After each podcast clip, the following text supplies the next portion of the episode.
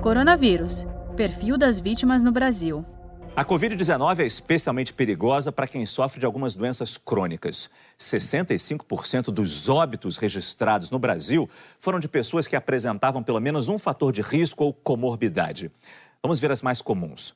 De longe, as doenças do coração são os fatores de risco mais comuns entre as vítimas do coronavírus. Quase 32% dos mortos com mais de 60 anos tinham problemas cardíacos e na faixa até 60 anos, mais de 7%.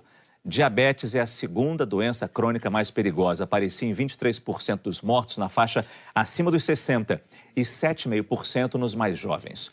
Os outros fatores de risco na ordem decrescente são doenças renais, neurológicas e doenças pulmonares. Como é que a gente explica essas doenças mais, uh, mais comuns a afetar e a levar para óbito essas pessoas vítimas da Covid? É, eu acho que a gente tem dados sólidos nesse momento, Márcio, para identificar quais são as situações que de fato colocam os indivíduos em maior risco. E acho que foi muito feliz, vamos dizer, essa definição. Há risco para todos, né? Uhum. A gente tem visto casos, infelizmente, temos visto, temos visto casos eh, graves de hospitalizações em todos os grupos etários. Mas o importante é que a gente reconheça aqueles que são de maior risco para complicações. E de maneira inequívoca, né, os indivíduos que são portadores de cardiopatia, né, os diabéticos, doenças renais, neurológicas e pulmonares, vamos dizer, têm sido protagonistas uh, desses grupos de risco. Claro que esses indivíduos normalmente não têm apenas uma condição. Muitos deles,